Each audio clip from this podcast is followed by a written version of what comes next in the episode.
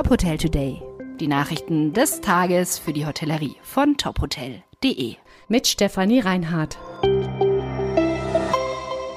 Dieser Podcast wird Ihnen präsentiert von FIBO, der weltweit größten Messe für Fitness, Wellness und Gesundheit. Die FIBO 2024 bietet ein verlockendes Angebot für die Hotelbranche mit attraktiven Fitnessangeboten, die neue Umsatzpotenziale eröffnen. Mehr erfahren Sie auf fibo.com.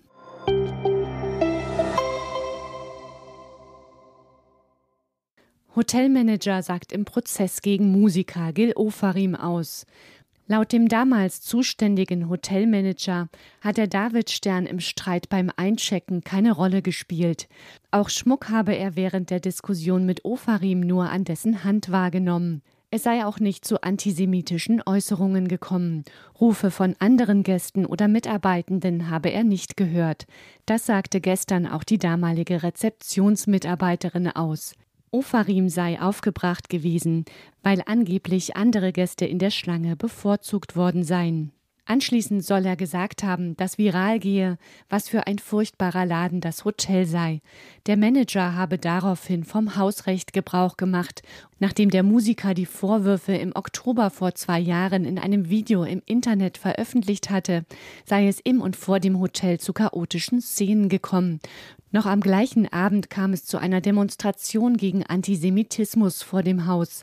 Das Hotel habe mehrere Wochen lang Drohungen erhalten.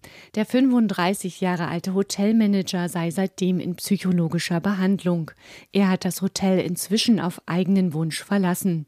Die Staatsanwaltschaft wirft dem Künstler Gil Ofarim unter anderem falsche Verdächtigung und Verleumdung vor. Die Verhandlung hatte am Montag am Landgericht in Leipzig begonnen.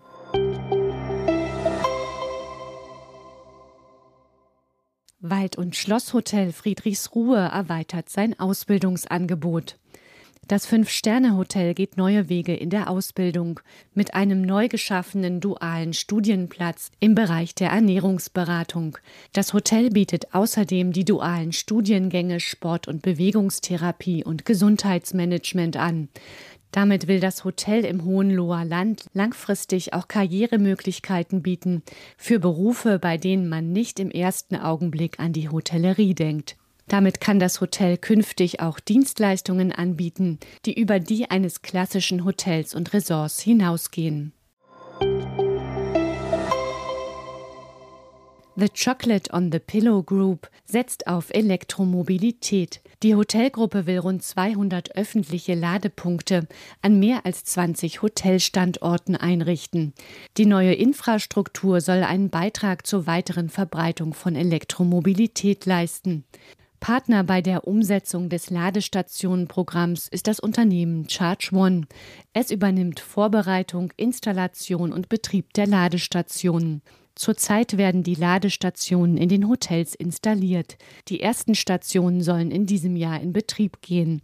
Das Ladenetz soll vor allem den Hotelgästen zugutekommen, aber auch allen Fahrern von Elektrofahrzeugen zugänglich sein. Weitere Nachrichten rund um die Hotelbranche finden Sie immer auf tophotel.de.